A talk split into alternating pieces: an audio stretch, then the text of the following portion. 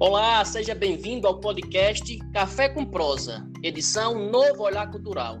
Esse é o nosso segundo episódio de uma sequência de três encontros. Esse projeto acontece através do recurso da Lei Aldir Blanc do Estado do Rio Grande do Norte, da Fundação José Augusto, Governo do Estado e o Governo Federal.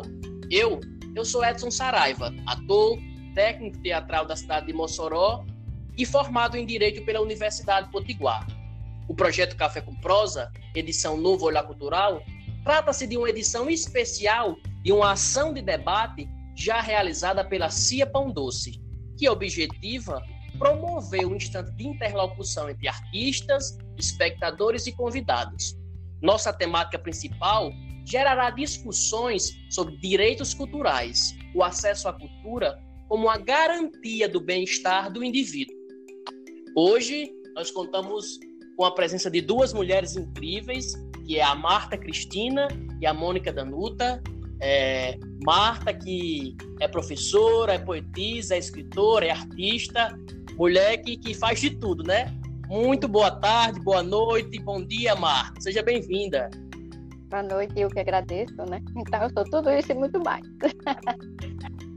Nós contamos também, Marta, hoje com a presença de Mônica Danuta, ela que é atriz da Companhia Pão Doce, é profissional de educação física, é coreógrafa. Seja muito bem-vinda, Mônica. Eita, obrigada. É...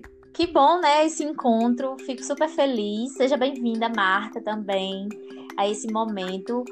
Confesso que hoje eu, eu, eu sou mais ouvinte, né?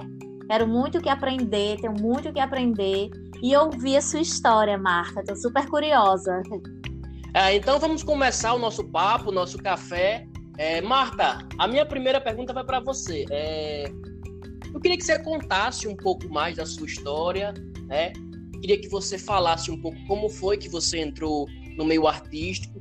Queria que você falasse também um pouco da sua vida, né? Dessa sua trajetória de vida você que é professor, é artista, é poetisa, é tanta coisa que é, é, quando eu fui ler a sua biografia, eu, eu, me encantei de primeira. Então eu queria que você contasse um pouquinho é, de, de, do seu relato de vida até aqui.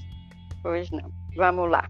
Então, de onde vêm alguns desses dons, né? O meu pai, ele era professor da UERN, do curso de letras, e daí, desde criança, começava aquela paixão né, pelas histórias, pelas letras e as artes. E tenho também tio que é escritor.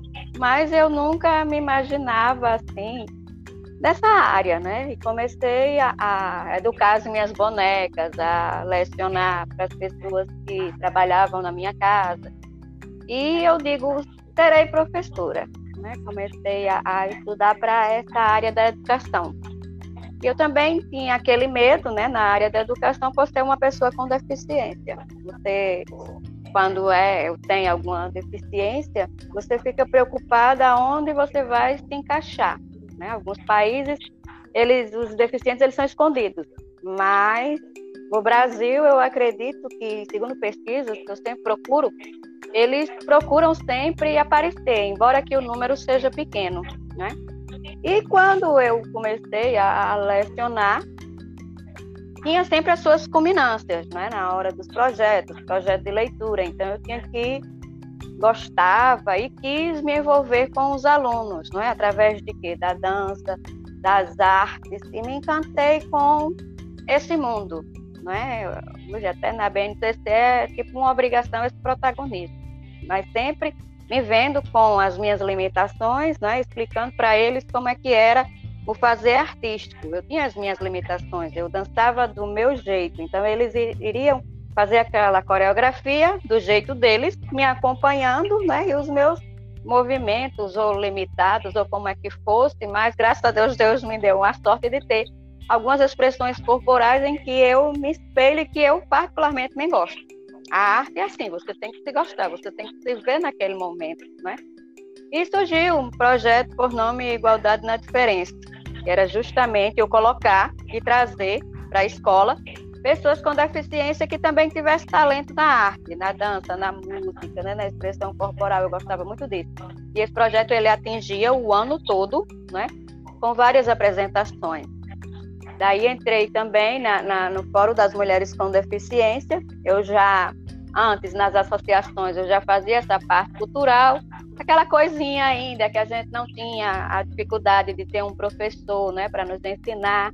E a gente fazia da nossa forma, né? A gente mostrava o nosso potencial, o nosso melhor, né? Porque a gente particularmente não tinha. Sempre apareceu pessoas voluntárias para que pudesse acompanhar o nosso trabalho. Eu dizia, ó, oh, essa aqui pode mexer com a mão, essa aqui já não mexe, essa mexe com o pé, né? Então, era um aprendizado, era uma troca-troca de experiência para passar para alguns profissionais que se dedicavam voluntariamente para esse trabalho. Não rendia muito porque, como eles não, não tinham, é, a gente particularmente muitas vezes não tinha projeto, não tinha como pagar eles, era sempre voluntário, eles não podiam passar a vida deles todinha só sendo voluntários com a gente. Então passava, depois vinha outra, aparecia outro, né? E sempre foi trocando aquela coisa. Daí eu comecei a escrever para o jornal Gazeta do Oeste e passei uns 10 anos sendo voluntária desse jornal, onde também encontrei uma porta aberta, que tinha um amigo Marcos, e esse jornal, ele era semanal, era só na, na quarta-feira que era voltado para a educação. Pronto, aí eu me fiz, porque tudo aquilo que eu colocava, né, pegava alunos com deficiência e jogava para ser a Emília dentro da caixa, eu trazia sempre esses personagens para brilhantar aquele evento, pessoas com deficiência, porque na escola temos muito, né, então tínhamos que dar destaque para eles também. De exemplo, né, a professora com deficiência era catadora também de habilidades de alunos com deficiência. E era uma felicidade, era uma alegria muito grande quando eu fazia isso porque eu sentia na pele, né? Eu tinha na pele, na, na minha infância, na escola, não tinha, não era destaque, ninguém me via. As aulas de educação física eu fugia porque eu ficava, você fica aí sentadinha no seu cantinho. Então eu me senti aquela dor, né, da, do desprezo, né, da humilhação.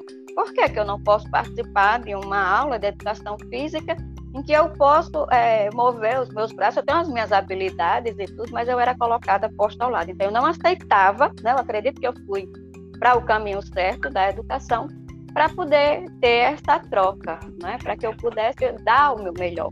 E daí começou as histórias em quadrinhos, né? comecei a jogar no jornal muito artigos de aluno, eles também começaram a se interessar pela poesia, né?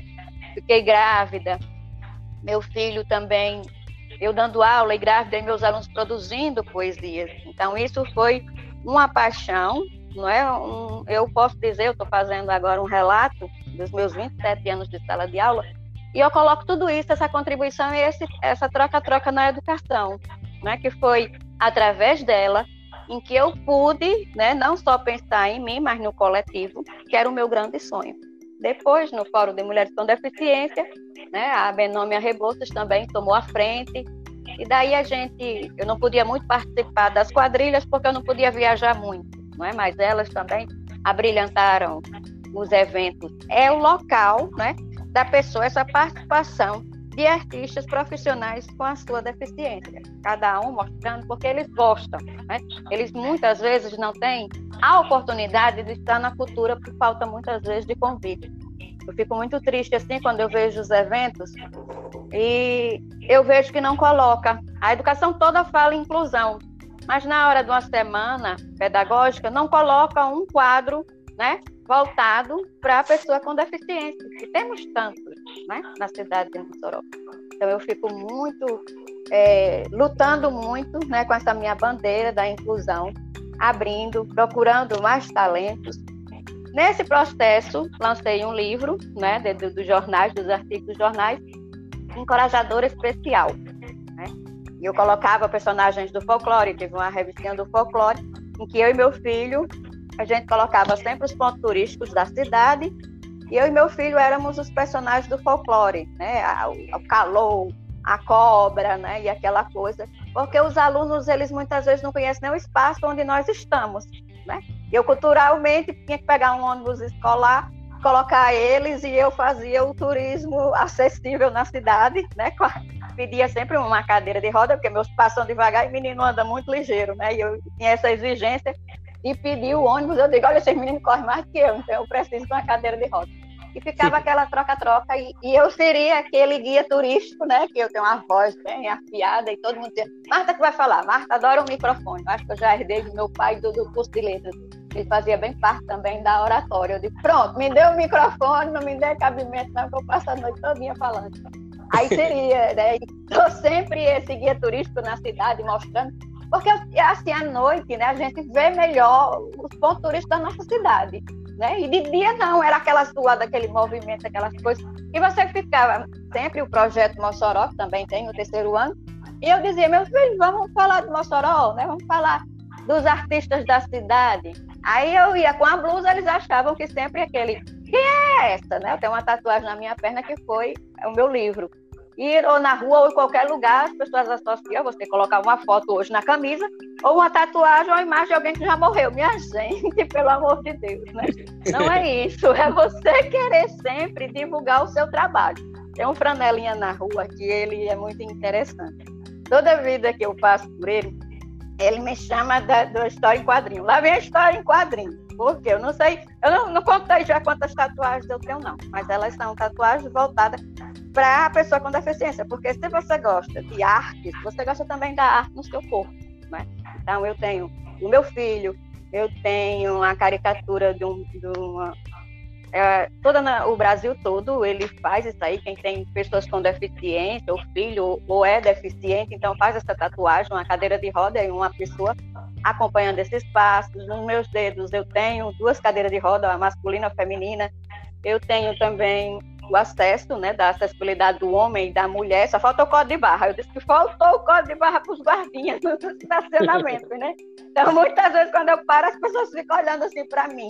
Vai estacionar aí, não sei o que quer dizer, eles só olham para o seu rosto, né? Só vai esperar para ver que você tem alguma deficiência quando você desce do carro.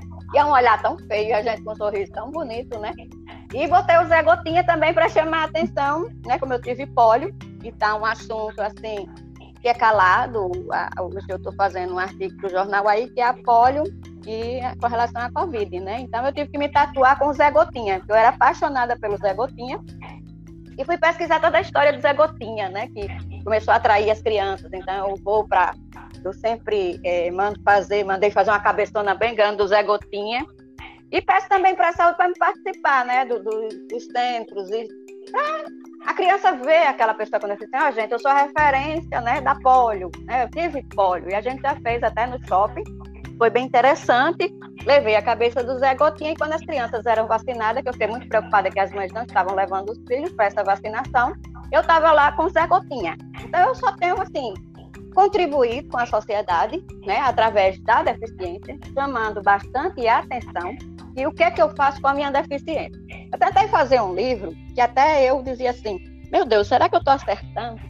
E falava muito de testemunho, né, que era as pessoas que choravam muito das suas desgraças. Eu disse, não, nem eu estou gostando, como é que o leitor vai gostar disso? Porque hoje isso não cabe mais. Só os desgraçadinhos, só os coitadinhos, né, os miserávelzinhos. Então vamos mudar essa história, vamos colocar essa história, vamos colocar o sucesso. O que, é que eu faço com a minha deficiência? Ah, ela canta, eu canto playback, mas a voz de professor 27 anos né, já vai diminuindo o ar, né? Aí eu disse, meu Deus do céu, não deixa acabar a voz, não? E pegava o playback lá, mas ainda vai, viu? Ainda vai. Calcular, eu digo, vai ter uma falha, porque são 27 anos, sala de aula agora em abril com muito orgulho, né? Eu tenho muito orgulho de dizer isso, de colocar isso. Até eu faço mestrado e eu estou dizendo à professora que eu vou fazer 10 laudas falando desse sucesso, né, como professora com deficiência. Eu me visto de palhaça, eu me visto de tudo, de bailarina de Carmen Miranda no carnaval, de, de todo mundo. Eu, eu fico olhando assim nas lojas da fantasia, eu queria um guarda-roupa desse aqui, só para mim, só para minha casa, né? E a menina já começa a dizer, mulher, você vai ser o que hoje? Aí eu disse assim, mulher, Emília não foi mais tempo, não. Porque a Emília já tá, né? Vamos procurar novos personagens, né? Então, por que não você voltar lá para a literatura, né? E, e, ela viaja comigo, né? E para fazer esse figurino, porque eu entro, né? Naquela, aonde eu me olho. A menina que me desenha, minha ilustradora, ela disse assim, Marta, eu já sei desenhar você. E fui tentar fazer uma boneca com as minhas comadres, artesanato, de todas é a cantora, não sei quem, atoras que tem boneca. Né? Xuxa tem a boneca. Por que Marta não vai ter a boneca? Marta queria uma boneca, né? Aí falei com o Maurício de Souza, que eu trabalhava muito com o Maurício de Souza, a boneca do Nordeste. Eu quero a boneca do Nordeste.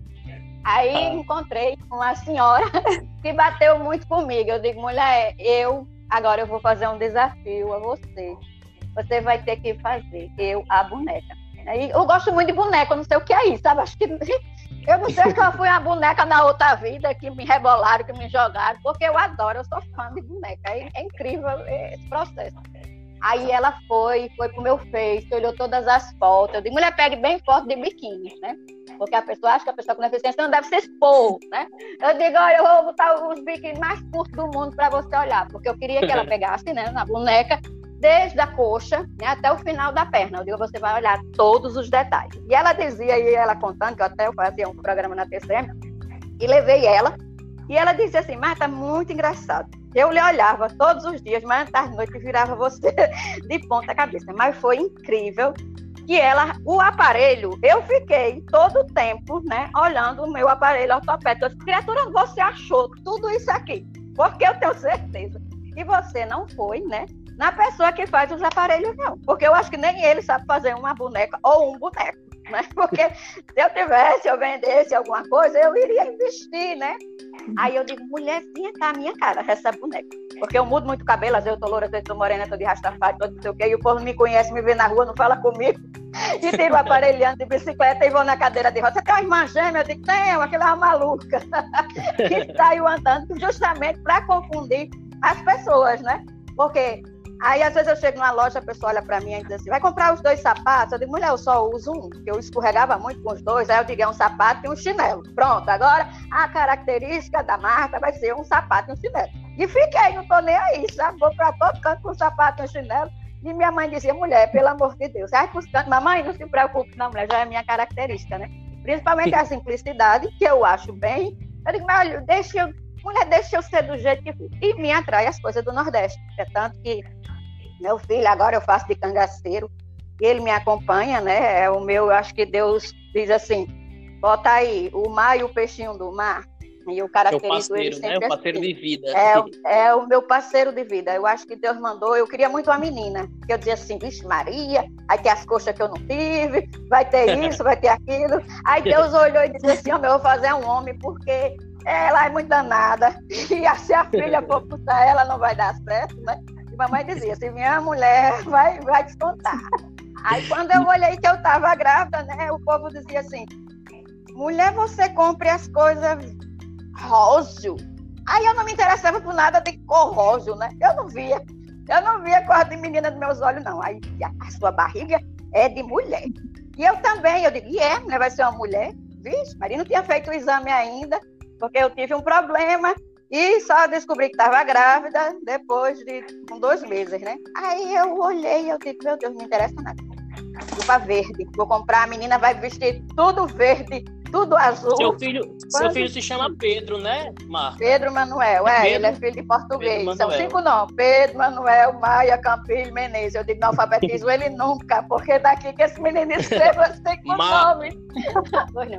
só, só uma dúvida. É, assim, é, a sua história, você falando aí, a, ela é inspiradora, né? Você fez uma apanhada da sua história, tanta coisa que você fez, que você é, tá fazendo, que você ainda pensa em fazer, que a gente chega, é, a energia bate aqui, mesmo a gente estando em, em, locais separados, gravando esse podcast.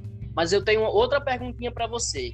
É, você que é professora, né, mais de 20 anos de sala de aula, é, trazendo essas pessoas com deficiência para para estarem juntas, para estarem fazendo arte, para estarem escrevendo, para estarem aprendendo junto com você. Eu queria saber de você é, qual é a principal diferença que você encontra nessas pessoas é, antes de fazerem arte e depois de fazerem arte. O que é que você percebe assim de que norteia, que diferencia uma pessoa que não fazia arte e que passa a fazer arte, né? Essa pessoa com deficiência que tem essa transição do não fazer arte e passa a fazer arte. É bem interessante sua pergunta. Eu vou mesmo para o chão, né? Eu faço leitura com meus alunos no chão e uma vez uma mãe estava procurando uma escola E ela passou pela minha sala de aula e me viu no chão cantando, dançando, bolando. E o filho dela olhou e disse: Olha, mamãe, gostei daquela professora. Ele não tinha visto, né, a minha deficiência ainda, mas eles ficaram na porta, né, observando a minha aula. Eu, pois não, entre, vamos ficar aqui. E um aluno que chegou para mim, a menina tinha paralisia cerebral, e ela andava com muita dificuldade, ela não queria cadeira de roda, né? E eu digo assim, Ei, tudo bom? E ela pediu logo meu, meu Face. Eu digo, eita, agora vai. Agora vai descobrir toda a minha vida. E às vezes você quer publicar né, coisas suas privadas, mas às vezes você também quer incentivar né, os alunos, né, com o que você faz, tudo você jogar no Face. Eu digo, e agora? Aí dei, né? E, e era aquele processo de alfabetização, né? Porque ela não sabia ler ou escrever corretamente mas me auxiliou muito, auxiliou o nosso trabalho, né? Ela querendo conversar comigo, quer dizer, ela tinha que conversar comigo, né? Ela não queria fazer áudio, ela queria digitar. E eu tinha que escrever, e eu tinha que adivinhar o que é que ela estava escrevendo, né? Eu digo, é um milagre, a professora faz milagre. Sinceramente, o processo de alfabetização é muito bonito. E eu colocava também ela nas danças, né? E uma vez a gente foi ao shopping. Eu digo, mulher, vamos na cadeira de roda comigo, e os meninos vão empurrando a gente. E ela sentou com raiva na cadeira comigo, porque queria estar andando. Eu disse, mulher, eu já ando devagar, você também. Daqui que a gente chega no shopping. e ela ficou, né? Eu digo, você vai no meu colo. E eu achando que ela estava morta de feliz, porque a gente estava desfilando, né? O pessoal do shopping, tudinho. Já me conhece que eu pego logo uma cadeira, né? Aquela estratégia do shopping de você andar devagar para você estar olhando as lojas. Eu digo, aqui é para mim cair, eu andar mais devagar ainda, né? Porque eu ficava naquele medo de estar tá caindo. Então eu fui com ela. Quando chegou em casa, né, no ônibus, feliz e tudo, a mãe dela disse, mulher, você acredita que ela não gostou porque você botou ela no seu colo, na cadeira? Eu não, não acredito, não. Quando ela vai ser a Emília e vai dançar dentro de uma caixa, pergunta a ela se ela vai gostar. E ela dava aquela risada, né? Então, aquele, aquilo ali, ela fez tão lindo. Eu tenho até no jornal, eu guardo os artigos do jornal. E eu vejo, quando eu vejo aquela menina ali que mudou tudo, quando elas saem da escola ou por algum motivo e que diz assim, Marta, ela sente falta de você. Eu digo, é, mas a gente é passageiro, né? A gente tem que passar de ano e tudo. Eu não posso ficar só com essa sementezinha para mim sempre. Mas vai para outras escolas e muitas vezes não tem, né? Aquele aconchego, aquele olhar especial, não é frescura, não é, não é Verdade. você ampara aquela pessoa, mas você quer transformar ela no melhor. O que elas estão fazendo tanto? De, pois é. Elas, né? A autoestima é, ela sobe, fazia, é, sim, cartinhas. Ela fazia coisas para mim que eu ficava assim encantada. Um dia ela botou uma fotozinha numa cartinha que eu tenho guardado, que eu guardo tudo, menino. Meu Deus do céu, sou igual aquelas velhas do tempo antigo de papel. Vovó comia papel, ela escondia tudo. e eu sou do mesmo jeito, né? A catadora de alunos, aí tudo. E eu fiquei muito feliz, porque eu acredito que meu lugar mesmo é na educação. Né? Eu penso aí me aposentar, porque eu também preciso de qualidade de vida, mas eu quero ser sempre voluntária, né? eu quero estar participando do, do pessoal com câncer, que também precisa muito. Né? E outra criança chegou e tinha sido reprovada, e a mãe chegou para mim e ele não falava. Né? E eu dizia, aí ela foi conversando comigo, baixinho, aí disse, tia, ele dá ataque. Aí eu depois deixei bem pertinho de mim, porque dá, ver se dá tempo ele cair, eu correr e apanhar ele, né? Aí ela disse assim: você fica só de olho, né? Porque cada as minhas amigas, que eu digo as minhas comadres, eu pergunto logo no começo do ano: tem algum problema? Você vai logo me dizendo alguma coisa, e eu percebo muito visão, audição, né? Porque a gente já tem aquela prática de observar alguma carência do aluno. E ele era calado. É Aí eu dizia assim: meu filho, você não pode ficar calado comigo, não. Não, de jeito nenhum. E ele queria falar como fossem libras comigo. Aí eu digo, como é? Eu disse, mas esse menino fala, fala. E por que, que ele não fala comigo? Aí eu disse assim, meu filho, vem cá. Aí ele queria ir ao banheiro. Aí ele com a boca fechada, né? Gesticulando, pedindo para ir para o banheiro. Eu disse, só vai para o banheiro se você falar, abrir a boquinha e dizer que quer ir ao banheiro. Né? E eu tive que, porque eu já estava trabalhando, então eu dizia assim, esse menino vai ter que falar. Não é surdo, não é mudo, não é nada. O que é que essa criança tem? Mas, graças a Deus, eu consegui, né? E ele, eu digo, mas ele teve algum, assim, derrame, a vezes que tinha a boquinha torta, porque ele botava muito a, boca, a mãozinha na boquinha, né? Eu achando que ele tinha a boquinha torta, alguma coisa, porque eu não, ele era muito tímido, eu digo, né? Esse menino vai, né, né, né? Aí pegou a tia Marta, vai ter que se abrir. Agora sim, você respeitando o limite, né, dele. E fui. E quando foi um dia que eu tive que sair da sala para uma reunião, né, bem rápido, e deixei uma pessoa no meu lugar, ele se levantou e disse: Eu não falo porque eu não sei ler. E, se, e quase se urinava na sala todinha. Olha, gente, eu vou dizer a vocês que eu não falo porque eu não sei. E todo mundo aplaudiu ele, abraçou ele, porque eu comecei a trabalhar esse aluno, né? Para que ele. E depois ele começou a falar. Gente, foi incrível. Eu que ali foi um milagre. Eu cheguei para ele aí, tia, aí os meninos saíram correndo atrás de mim. Tia, ele falou, ele falou da sala, né? Aí eu disse, que bom, né? Que bom que eu consegui fazer com que você falasse. Meu filho, eu sou sua amiga. Em primeiro lugar, eu estou aqui para lhe ajudar. Pode falar, você tem a boquinha linda.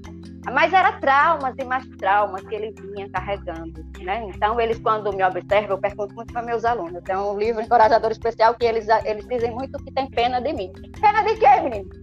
Vocês têm pena de quê? De mim? Eu ando, eu falo, eu canto, eu vou ao banheiro igual a vocês, eu vou para a praia, eu vou não sei para onde. O que, é que vocês ainda querem mais ter pena de mim? Por quê?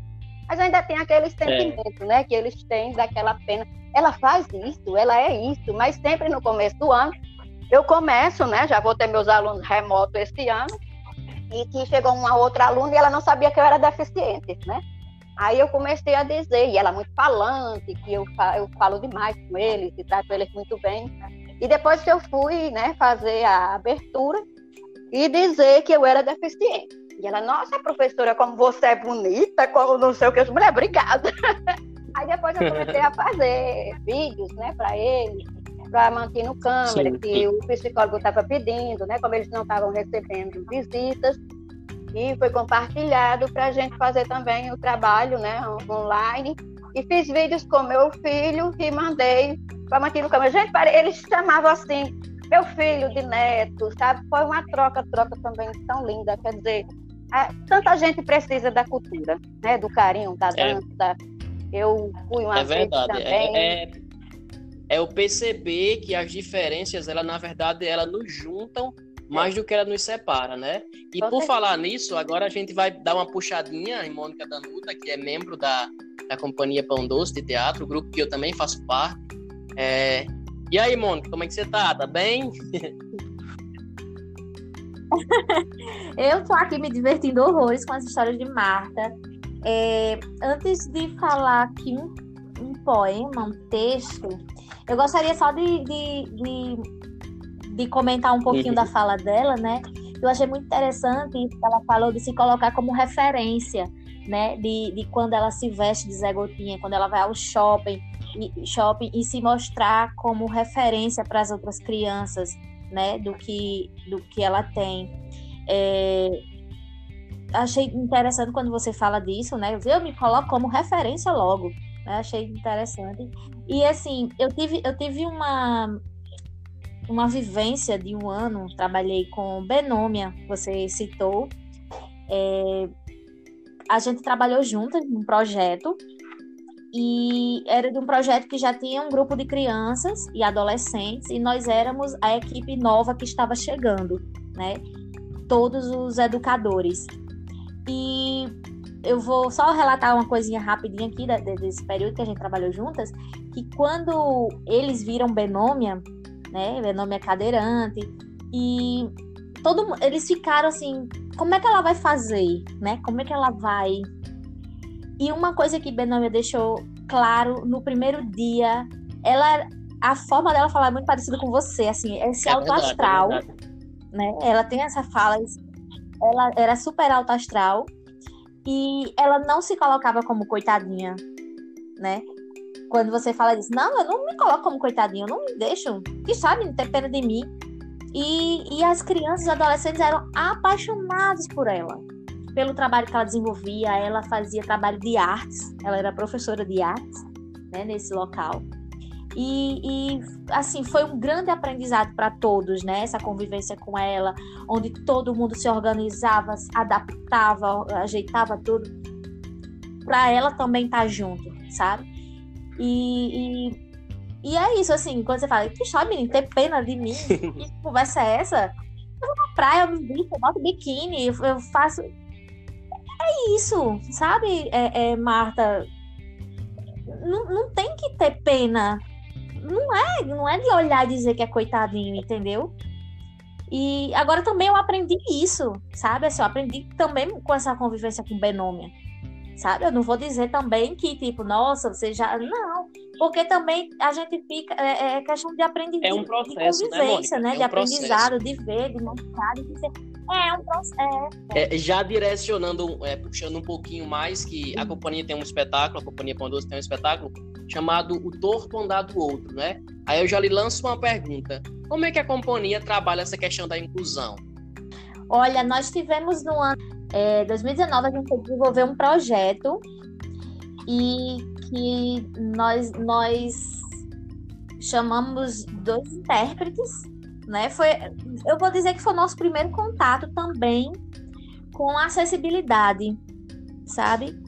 É, onde nós tivemos dois intérpretes nesse espetáculo, sabe? Foi, foi muito interessante esse processo de eles estarem dentro do processo, né, de, de, do espetáculo, eles estarem lá, ter esse momento.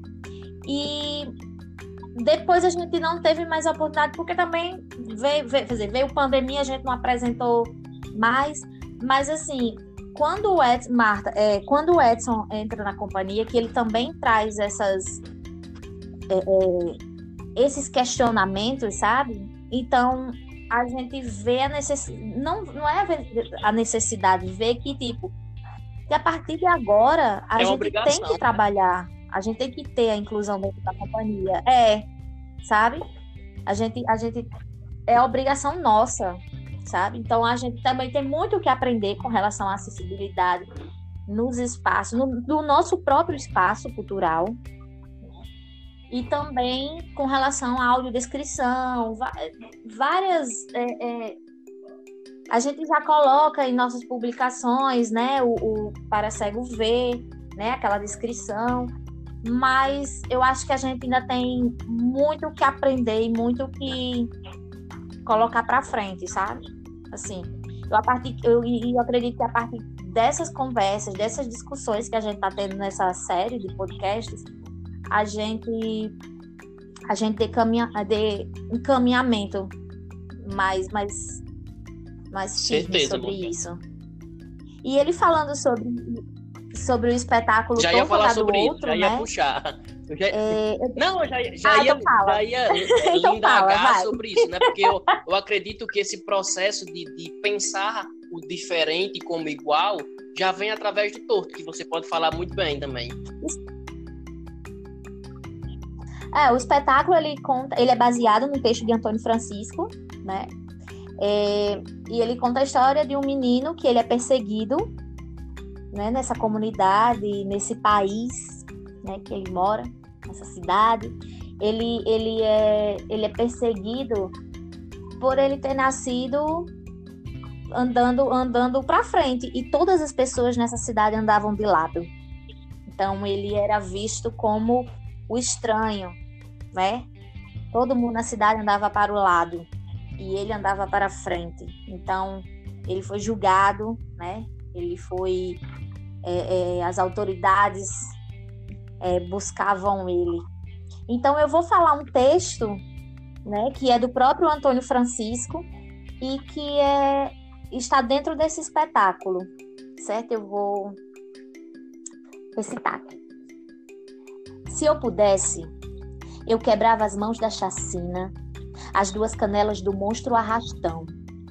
Cortava a garganta da corrupção e cobria de areia o mel da propina. Tirava a inveja de cada esquina e fechava o portão do ódio passar. Se eu pudesse, perfumava a lagoa do bem se banhar. Tirava o canhão dos braços da guerra e o tumor da ganância do peito da terra para homem nenhum esquecer de amar mas como não tenho poder para tanto, dou somente um pouco do sal do meu pranto e esses versos que fiz para a gente sonhar. Tudo bem. Antônio Francisco. Meu Deus, que texto. É profundo. Que texto forte. É, chega a dar um, dar um prinizinho na alma, Isso, né? é, muito- é muito- Eu pedia sempre a Antônio Francisco para falar da gente, para falar de pessoas com deficiência. É, an- Olha, já, já tá, tá vendo? A cor melhorando. É um conto bem contado, Marta. Conto bem Esse, contado. esse. Um conto, É um bem, conto bem contado. contado. Depois, se você não, não, conhecia ainda, depois de uma lida, que ele é muito bonito, muito bonito. Uhum, gente É, Mônica fala do espetáculo, Marta fala da importância de se colocar como pessoa que briga, que luta pela inclusão, mesmo a gente sabendo que esse é um direito e um dever do Estado, né, do município, do, do da União, é, a gente tem que travar essa- essas lutas diárias para que a inclusão ela seja de fato. Eu falo lá no primeiro episódio que é, a inclusão ela tem que ser de forma direta e indireta. Por quê? Porque o artista, que é pessoa com deficiência, ela, ele precisa também desses recursos para poder montar os seus, os seus trabalhos. Assim como o artista que não é pessoa com deficiência precisa, as pessoas com deficiência precisam também. E, além disso, a pessoa com def- com deficiência que não é artista, ela precisa ter acesso a esses equipamentos culturais, que é, é, é, o que a gente acaba vendo é que esses acessos acabam sendo muito limitados. Às vezes você não pode ir a um show porque não tem acessibilidade. Às vezes você não pode ir a um teatro porque ele não tem acessibilidade. Às vezes você não vai ao cinema por causa que ele também não tem acessibilidade. Então, assim, que essa batalha é, pela inclusão de fato e de direito, ela seja constante, né? A Constituinte, é, é, no artigo 215, nos dá direito à cultura. O Estatuto da Pessoa com Deficiência nos garante mais outros, outros direitos direcionados à cultura, né? E à inclusão. Então, que esse processo ele só seja fortalecido é o que eu desejo a você, Marta, é o que eu desejo a Mônica, é o que eu desejo à companhia, é, que eu dese... é o que eu desejo a, a todo e qualquer ouvinte que esteja é, é, nos ouvindo. É um processo de desconstrução e de construção, né? Mas, continuando nosso bate-papo, que já se encaminha para o final e que está gostoso demais, eu tenho uma outra pergunta para você, Marta. Pois não. É, eu vi que você cria histórias em quadrinhos. Queria que você falasse um pouco como foi que surgiu essa ideia de criar histórias em quadrinho, o porquê das histórias em quadrinhos, como essa história em quadrinho, ela de alguma forma é, potencializa esse fator de inclusão. Isso. As histórias em quadrinho começou o seguinte, eu, eu tenho muito quadro aqui, eu acho que aqui em casa deve ser um museu, tá? Que assim vai ser melhor museu. Em cada lugar eu quero um quadro meu. E aí, quando eu via sempre, é, me, de- me desenhavam, e depois eu comecei a mandar desenhar o meu filho, e eu sentia nas histórias, é, na sala de aula, que os alunos, eu sempre busquei como referência Maurício de Souza, né, devido hoje em dia ele colocar muitos personagens com deficiência. E eu digo, por que, que a gente não pode fazer aqui em Mossoró, né, os pontos turísticos, e a gente com deficiência, né? Como é que nós vamos falar de, de, de acessibilidade e inclusão se nós somos esses protagonistas, se não temos esse direito de estarmos nas histórias? E aí eu comecei, né, a, a pensar em quais temas seriam das histórias em quadrinho. O primeiro foi acessibilidade, em que eu buscava, tanto se falava em acessibilidade, só uma rampa e só uma coisa para a gente se segurar. E eu dizia, não é só isso. Às vezes eu era convidada para apresentar, quando eu subia ao palco, eu tinha medo de não de cair do palco, né, devido ao espaço, porque teria que colocar uma mesa, né, lá para as pessoas da comissão da mesa e me deixavam aquele pequeno espaço para mim dançar. Então, muitas vezes eu tinha que mudar a minha coreografia, né, para me sentir segura, até que eu não pudesse cair lá de cima do palco. Ou quando você subia, né, que tinha uma rampa para você chegar ao, ao, ao, palco, você dava de frente com a, com a parede. E você nem tinha como você dobrar, mesmo a pessoa ali empurrando, ficava difícil você dobrar, né, porque tinha uma parede na sua frente ou descer do mesmo jeito, né? Ou alguma coisa, ou inclinada demais a rampa, né? Então, tem que pensar bastante nisso, né? Eu vejo como hoje a inclusão, a acessibilidade já está bem diferente, porque sempre existem cadeiras nas universidades que ajudam a ver a pessoa diferente, né? Os arquitetos, eu digo sempre, aqueles que fazem o, o, correto, né? Eu fui ao banheiro no novo shopping e eu fiquei encantada com o banheiro. Digo, nossa senhora, que banheiro é esse? Né? A descarga eu não conhecia e parabenizei, porque eu elogio o que está correto e deixo de exemplo para os outros acordarem. Porque a pessoa olha assim e diz, ah, mas a faculdade não tem um banheiro acessível. Eu digo, é só isso que vocês acham que é acessibilidade? Então, eu sempre tenho que estar, algumas pessoas nas lojas, ainda tem os grandes batentes, então eu digo, gente, vocês vão me atender aqui fora, né? Eu sou meia barraqueirazinha, viu? Mas é para chamar atenção para o bem. Eu chamo, eu converso com a pessoa e digo, está precisando disso aqui. Eu estou falando com carinho. Eu tenho o direito de exigir, como pessoa com deficiência. Às vezes falta ética, porque às vezes a pessoa não quer ouvir a gente. Então, muitas vezes a gente tem que se rebelar e fico do lado de fora e chamo. Né? Eu fui a um determinado local aqui e que a pessoa não viu minha cadeira de roda.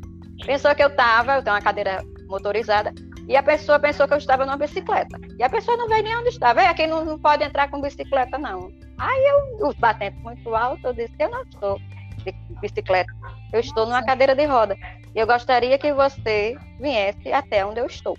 Quer dizer, são coisas que às vezes você tem que falar alto, né? Para ser ouvido, né? Como aquele rebanho que você tem que gritar para que poder. Às vezes eu digo assim, gente, a gente precisa se unir mais, porque as políticas públicas aí estão se destruindo, né? Então aí para conseguir aí a gente teve que, graças a Deus, hoje fomos vistos, né, nesse espaço da cultura. Eu faço parte de algumas academias aqui, então graças a Deus, quando eu digo semeando a inclusão, eu estou lá inclusa e estou puxando para a área ver mais artistas. Eu quero mais artistas. Tem muitos artistas. Tem, tem porteiros, tem o quê? Pessoas simples, humildes, que ninguém nunca olhou para ele, porque ele tem um simples cordelzinho que ninguém deu valor a ele. E eu vou catando, né? A cordelteca da minha escola, eu ganhei o nome da cordelteca. Então, é, foi um respeito, foi uma forma de respeito comecei a doar minhas histórias em quadrinho para a biblioteca e começaram a carregar, né? Eu me lembrava da menina que roubava os livros para ler. Eu disse, que coisa boa, roubaram o meu livro, sinal que é coisa boa. E o livro que eu fiz tinha muitas páginas, e o povo dizia assim, criança não gosta de ler, de ler livro grosso não, tem que ser fininho, tem que ser uma revistinha. E sempre nos aniversariantes da minha sala, eu presentei eles com história em quadrinho, né? É muitas vezes assim, onde é que vende, Marta? Marta não vende. Marta chegava e doava. Tem um livro meu, revistinha minha fora do país porque eu tenho grandes amigos que eles apoiam o meu trabalho e divulgam e dizem: venha para cá, para fora do país, para que você possa mostrar o seu trabalho. Eu falo, não, porque eu posso me apaixonar e ir embora do meu país, eu preciso fazer alguma coisa pelo Nordeste, né? Eu preciso deixar referências para o meu filho. Eu já disse isso para um amigo. Eu digo: olha, tudo que eu faço, eu posso um dia parar. Mas eu só digo uma coisa: enquanto meu filho tiver vida, ele vai estar comigo. Ele vai estar ao meu lado, fazendo tudo mas fiz e deixo para a sociedade rastros, né, da professora Marta, e com muito orgulho eu digo que eu sou uma honrada professora, porque realmente eu marquei muito a vida de alunas. Essa semana eu, eu ouvi um testemunho que eu fiquei muito feliz, porque me disseram, a professora Marta, ela defende os alunos, ela gosta dos alunos, ela briga dos alunos, ela dá roupa do corpo, né, para os alunos, porque você também quer ver eles bem, né? A gente ver isso também. Então, aquela professora lá, tá lá ajudando. E a história em quadrinho foi um encanto. Foi aquela coisa, eu vou fazer o segundo, o terceiro. E meu filho, estimulei o meu filho, porque meu filho escreve. Porque meu filho me via lendo, me via escrevendo, e meu filho dizia, e tem coisas que, que eu acho muito engraçado dele. Mãe, tem uma música, eu já boto ele para recitar, eu já faço. Então, é, foi uma troca-troca. É uma experiência rica, né? Não me arrependi, eu botei na bolsinha de cada aluno o meu livro Encorajador Especial. Quando eu chegava na sala de aula, eu ficava feliz quando eles tiravam da bolsinha e estavam lendo o meu livro. Né? Ou carregando o meu livro. Doei dez dos livros e sumiram tudo. Só ficou um. Eu digo, oh, coisa boa. Né? É bom por isso. São as, as sementes, sementes, né, Marta? São as sementes. Com certeza, né? Você imagine aí, se você pudesse, assim, sei lá, eu só queria ser um, um não era nem vereador, nem político, não. Eu só queria ser rica, sabe? Para distribuir, assim, para botar um bocado de coisa de audiovisual, de, de sabe? De, eu acredito muito que você, o visual, ele, ele transforma muito uma frase, né? Eu passo ali. E eu recebi seu tá material, tá viu? Li tudo é, já. né? Tá vendo? Estou... muito obrigado, queria até pois é, agradecer. É. é, só, só pegando um gancho aqui, e já quero receber também. Ela deu, ela deu em dois, eu vou levar para a companhia Pronto. também. Depois eu posso até fazer doações também, demais. Né? Porque esse material. É, Marta, você, você é uma pessoa da literatura, né? Eu estava lendo a, a, sua história de vida, você é membro da Academia de Letras e Artes, né, feminina, é da Associação dos Escritores Moçoroenses, é da Associação de Literatura e Artistas das Mulheres Potiguares. Ah, Maria, é tanta coisa que essa mulher é ligada à literatura que eu fiquei, meu Deus do é. céu. A, a... Eu queria que você comentasse um pouquinho, né, como é fazer parte dessas, dessa academia, é, dessas associações, é, tendo em vista que você é, é um expoente, né? Benômia, sem dúvida, é, é um expoente para para referência de pessoa com deficiência, pessoa que lutou é, e a luta dela não, não, não acabou ainda, né? É, ela deixa é, as sementes que hoje são árvores frutíferas e eu tenho certeza que você é uma dessas pessoas que vai levar a sua história para o mundo, mesmo voltando para defender pois o é. Nordeste. Queria que você falasse um pouquinho, né, como é fazer parte dessas academias, como foi esses convites, qual é o papel é, dessas instituições para é, é contribuir para essa luta, é verdade. Né? Então, a primeira referência, como eu falei para vocês, foi o meu pai, né, no curso de letras. E quando eu comecei, o que o pontapé maior, o chute maior, foi realmente a escrita do jornal, não é? Onde as pessoas estavam lá se encantando com cada palavra, porque eu eu escrevo o que me toca, né? O que eu preciso. Eu mostro para a sociedade, o leitor ele gosta de assuntos atuais. Então, eu sempre escrevi acessibilidade, direito das pessoas com deficiência, né? E fui realmente foi de cara assim, a pessoa me fez aquele convite para a Flam, em 2007, eu estava até grávida, no no meu quadro lá na, na biblioteca, né? Tem uns quadros de cada um, e eu tô grávida de Pedro, né? E eu nem sabia que estava grávida de Pedro. De Pedro, você está aqui nessa foto. E levava sempre os alunos, né, para ter orgulho, para mandar os alunos pesquisar quem era a, a professora Marta, que a gente não é uma simples professorinha, mas uma pessoa exemplar que tem história na cidade, né? Que a história história cantada, né? Eu mostrava sempre a diferença para eles, a nossa história de vida, a nossa história cantada, e que eu tinha que transformar. Daí lancei o livro, né? Era o Encorajador Especial, e a Ascrim ficou de olho e também me fez o convite, né? Para fazer parte dos escritores. Pois surgiu a LAMP que dizia assim: cadê esse povo, essas mulheres do nosso Rio Grande do Norte? Elas precisam aparecer. Gente, é incrível. Né? É, é, é uma catadora de, de, de, de, almas do bem, em que ela sai catando os talentos de Areia Branca, do Iapoca ao Chuí. Eu digo assim, eu digo, meu Deus, como a gente tem uma riqueza, um Rio Grande do Norte rico, né? Que precisou aí. Eu digo, tá vendo as poetisas aí? Todo mundo aparecendo, e fiz muita live, e a gente ria muito, e todo mundo ficava conhecendo. Apareceu um livro do Sal, né? Também muito bonito, com cada biografia. Pena que eu peguei poucos livros desse e que eu tenho que também guardar, né? Porque eu quero ter aquela. Fica às vezes difícil da gente conseguir mais. Então, esse foi, foi tremendo. Foi muitas histórias, biografias, né? De poetisas, de, de artesãs, de tudo, de pessoas envolvidas, né? Do todo o Rio Grande do Norte. Sim. E principalmente do interior. Quanto menor o interior, mais talento tinha, né? Esse encontro. E agora vou participar da MARP, não tomei posse ainda, porque eu, faço as coreografias, eu e Pedro.